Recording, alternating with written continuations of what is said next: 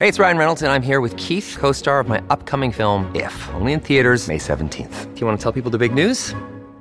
All right, I'll do. it. Sign up now and you'll get unlimited for $15 a month and six months of Paramount Plus Essential Plan on us. Mintmobile.com slash switch. Upfront payment of $45 equivalent to $15 per month. Unlimited over 40 gigabytes per month. Face lower speeds. Videos at 480p. Active Mint customers by 531.24 get six months of Paramount Plus Essential Plan. Auto renews after six months. Offer ends May 31st, 2024. Separate Paramount Plus registration required. Terms and conditions apply if rated PG.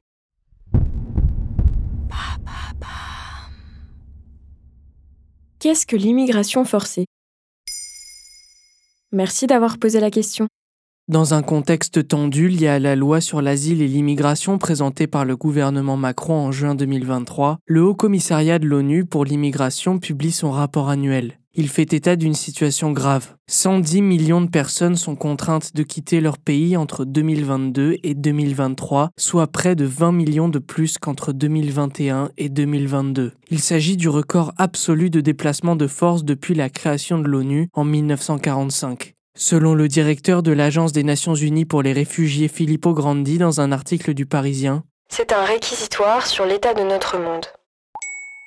Pourquoi ces personnes sont-elles forcées de migrer? On distingue trois raisons pour lesquelles quelqu'un est obligé de quitter son pays. D'abord, les facteurs sociaux et politiques, qu'il s'agisse de persécutions religieuses, ethniques, raciales, politiques ou culturelles. Mais c'est la guerre ou les persécutions par un gouvernement qui incitent le plus les gens à fuir pour cause de facteurs politiques et sociaux. Dans le rapport de l'ONU faisant état de la situation en 2022, on constate que les pays en guerre ou sous un régime dictatorial sont ceux qui comptabilisent le plus de réfugiés. La Syrie, l'Ukraine, l'Afghanistan, le Venezuela, le Myanmar, la RDC et le Soudan. Près de 30 millions de personnes ont dû fuir ces pays selon les chiffres de l'ONU.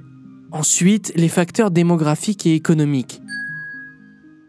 Selon le Parlement européen, Une migration basée sur des facteurs démographiques ou économiques est liée à des normes de travail médiocres, un chômage élevé et la santé économique globale d'un pays.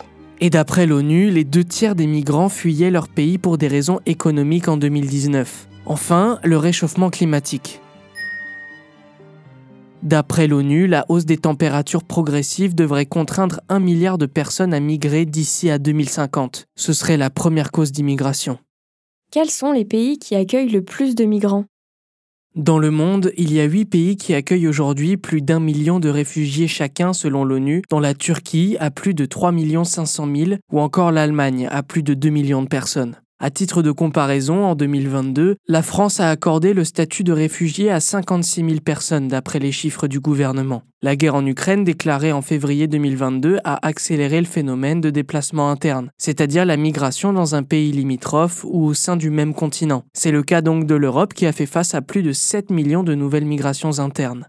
Que peut-on faire pour limiter l'immigration forcée? D'après l'ONU, pour endiguer la migration forcée, il faut que chaque réfugié puisse reconstruire sa vie en sécurité et avec dignité. Pour ce faire, les organisations internationales promeuvent un retour dans leur pays d'origine une fois la crise passée, mais pas avant. Cela a été le cas de plus de 300 000 personnes sur l'année 2022. Cependant, c'est le cas d'une immense minorité, tout simplement parce que les guerres et les instabilités politiques ne se résolvent pas en quelques mois. L'ONU préconise ainsi un accueil digne des réfugiés dans les pays dans lesquels ils émigrent et une intégration efficace afin que ces derniers puissent contribuer à la vie de leur terre d'accueil. Voilà ce qu'est l'immigration forcée. Maintenant, vous savez, un épisode écrit et réalisé par Samuel Lambrouzo. Ce podcast est disponible sur toutes les plateformes audio. N'hésitez pas à répondre au sondage du jour sur Spotify. Et si cet épisode vous a plu, vous pouvez également laisser des commentaires ou des étoiles sur vos applis de podcast préférés.